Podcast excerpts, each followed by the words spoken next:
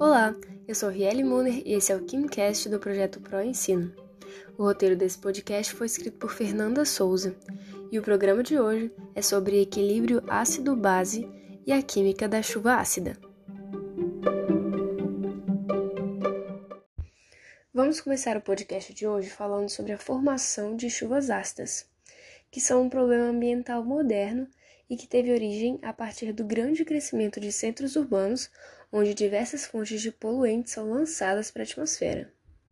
E a combinação desses poluentes com vapor de água existente na atmosfera se acumula em nuvens e sofrem condensação, da mesma forma que são originadas as chuvas comuns.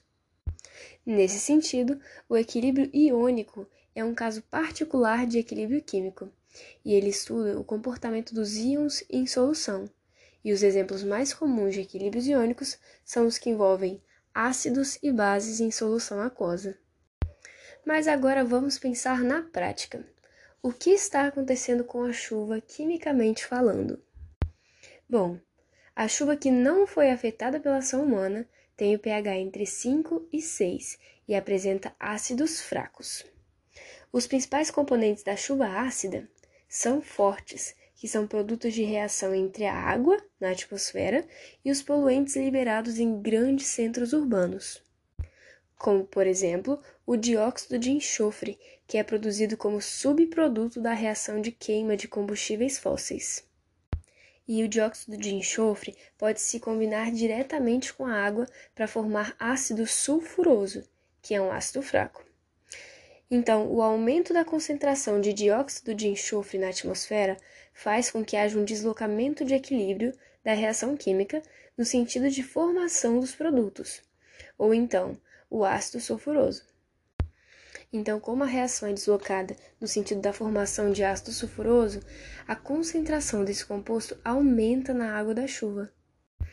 Além disso, existe também a questão de, na presença de matéria particulada e aerosóis, esse dióxido de enxofre pode reagir com o oxigênio da atmosfera para formar o trióxido de enxofre, que por sua vez reage com a água, formando o ácido sulfúrico, que é um ácido extremamente forte. Outro exemplo prático é a formação de ácido carbônico pela dissolução do gás carbônico com a água, que é um processo que já ocorre ambientalmente, uma vez que o gás carbônico está naturalmente presente na atmosfera.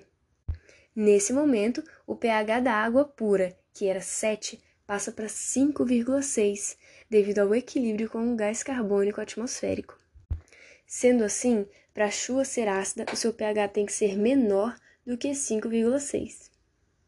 E o que faz com que a chuva atinja esse pH de chuva ácida é o aumento da concentração de óxidos de enxofre e óxidos de nitrogênio na atmosfera. E esses óxidos juntamente com o óxido de carbono, são chamados de óxidos ácidos, por formarem ácidos quando em contato com a água da chuva. E assim se forma a água da chuva ácida, que ao cair no ambiente terrestre causa danos irreversíveis aos rios, lagos, matando peixes, danificando plantas, tudo isso por uma questão de desequilíbrio do equilíbrio ácido-base natural no meio ambiente.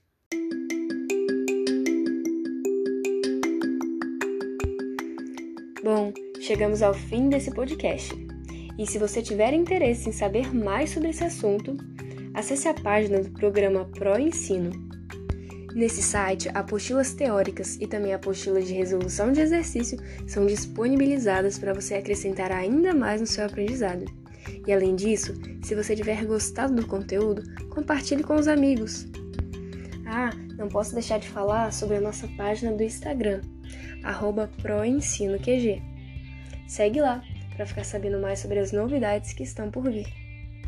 No mais, espero que esse conteúdo tenha feito a diferença na sua forma de enxergar a química e que ele possa ampliar os seus horizontes sobre essa área do conhecimento.